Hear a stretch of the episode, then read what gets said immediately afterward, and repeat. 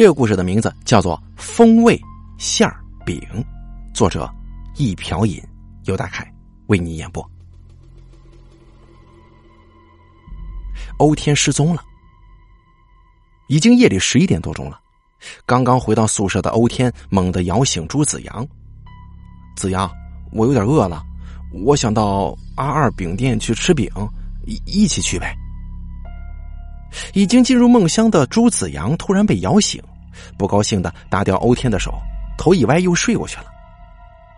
欧天无奈看了看匆匆洗漱的胡米跟庄小栋，见他们没有同去的意思，就只好一个人迈出门去。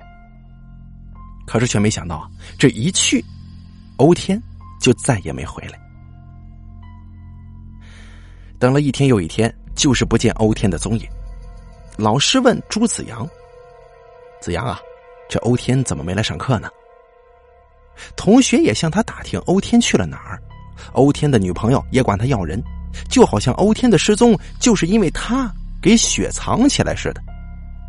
谁让他是欧天的好朋友呢？这令朱子阳是既烦恼又着急呀。欧天就像是消失在了空气当中，不见踪迹了。哎，哟，难道这这欧天遭到不幸了吗？朱子阳胡思乱想，同在一间宿舍里住着，胡米跟庄小栋远没有朱子阳这么紧张。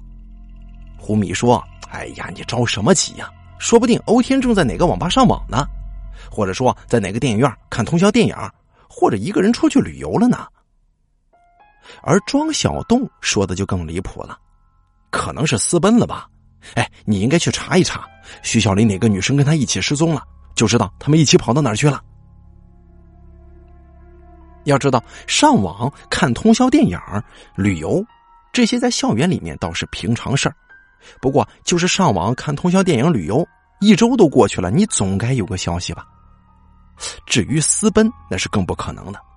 就是欧天私奔，也应该跟女朋友一起私奔。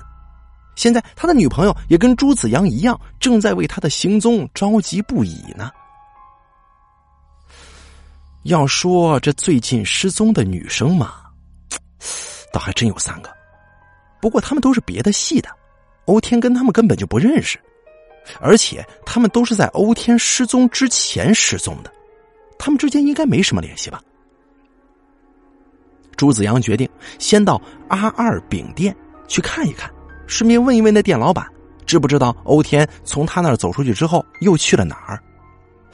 毕竟那里是朱子阳知道的欧天去过的最后一个场所。这个叫做阿二的饼店，在这个大学南路上，是一家很小的饼店，室内只有四张小桌子。自从他去年开业以来，天天爆满呢。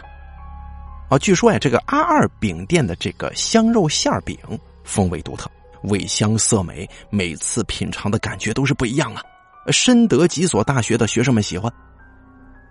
而这个饼店呢，由一对中年夫妻打理，男人管厨房，女人管店面。虽然彼此没什么话语，但是他们配合的相当默契。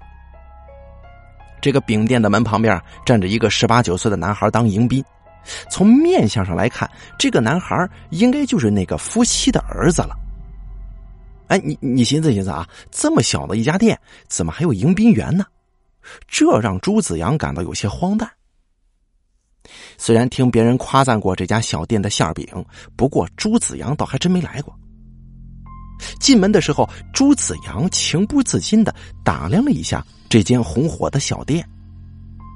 这小店没什么特别的，还算是干净整洁。四张桌子旁已经坐满了顾客，老板跟老板娘做事是轻手轻脚，话也不多。倒是门旁站着的那个跟朱子阳年龄相仿的男孩。让他忍不住多看了几眼。这个男孩身材瘦削，脸色苍白，眼神迷离，显得无所事事又高深莫测。他的胸前还佩戴着一条醒目的项链，这个链子是银质的。这坠子的造型呢，是一只强有力的大手紧握一个人，而那个被握住的人，摆出了。挣扎、呐喊、身体扭曲、痛苦至极的表情。朱子阳心中猛地一紧，如此特别造型的项链，他还是第一次见呢。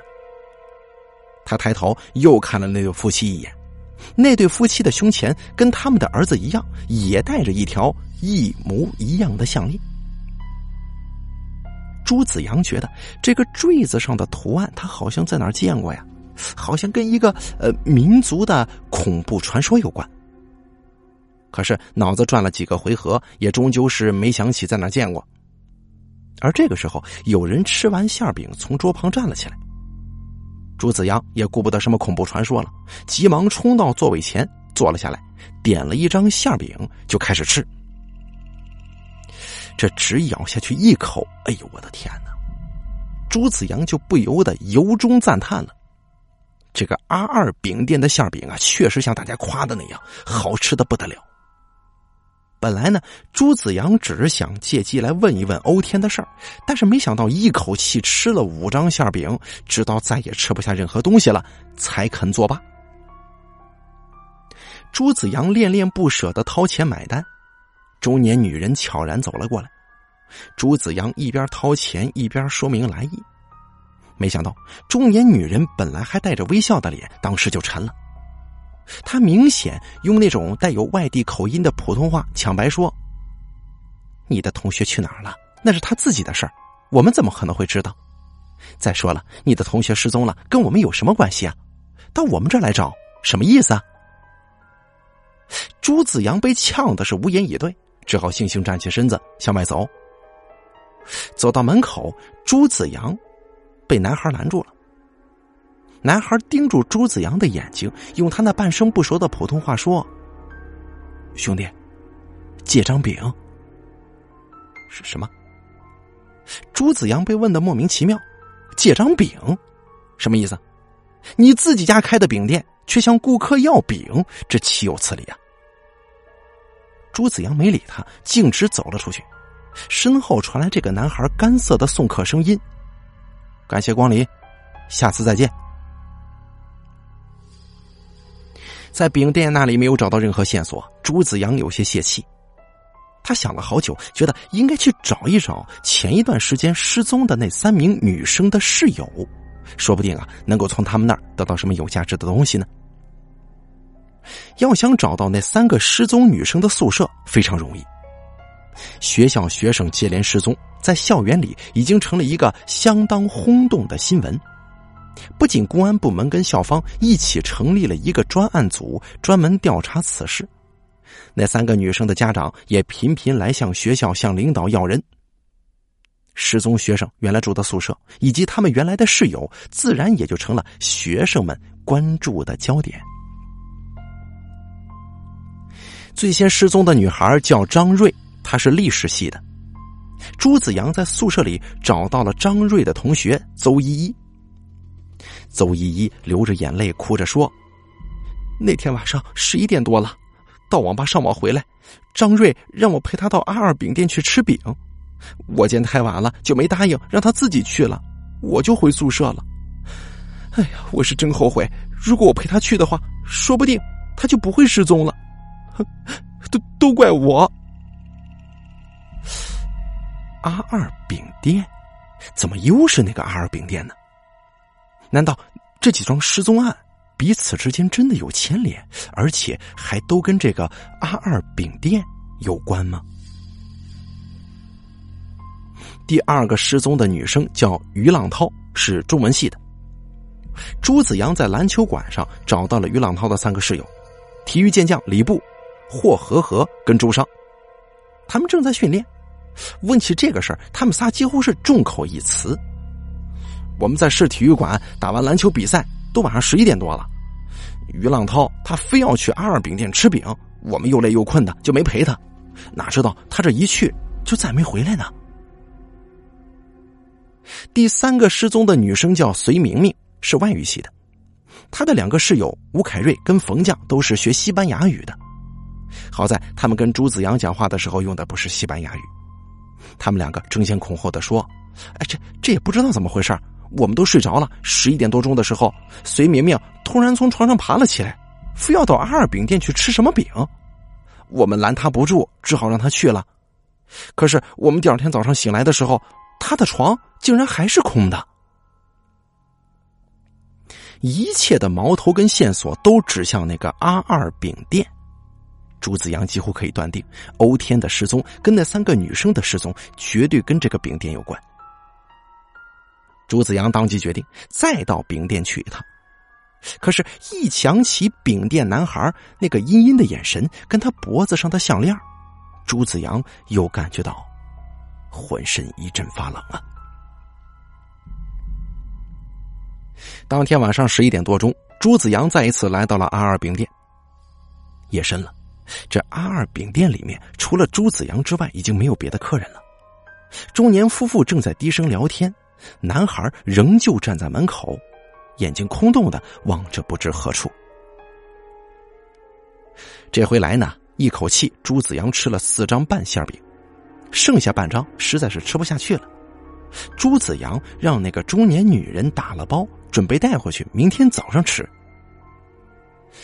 这回呢，朱子阳仍旧没有发现这个饼店有什么特别的名堂，一样的小吃店，一样的桌椅，一样的人员，跟别的小店差不了多少。朱子阳四周打量了半天，终于，他开始对自己的判断产生了怀疑。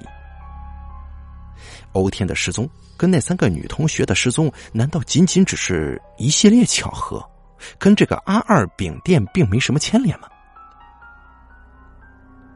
朱子阳拎着那半张饼走到门前，这会儿啊，那个迎宾男孩又一次拦住了朱子阳，盯着他的眼睛，用他那蹩脚的普通话说。兄弟，借张饼。你说你你这自己家开的饼店，一次又一次的向别人要饼，你开什么玩笑啊？不过朱子阳看了看手中的吃剩下的半张饼，恶作剧似的点了点头，说：“行，拿去吧。”说完就把那半张饼送到男孩的面前了。可是男孩并没有去接那张饼，而是一扬手。朱子阳的眼前腾起了一阵烟雾，坏了，这是迷烟呢！猛然之间，朱子阳想了起来，那个项链坠子上的图案，他在图书馆的一本书上见过，那是一个消失了的民族图腾，那个民族以专门擒获外族人、吃外族人为生。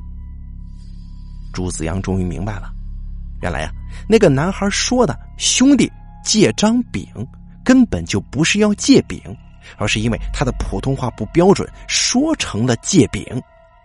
他要说的其实是：“兄弟，借条命。”如果有人答应了，男孩会用迷烟先把人迷倒，然后再拖进去。阿二饼店的馅饼味道之所以如此鲜美，就是因为他做馅料的材料与众不同。在迷迷蒙蒙之中。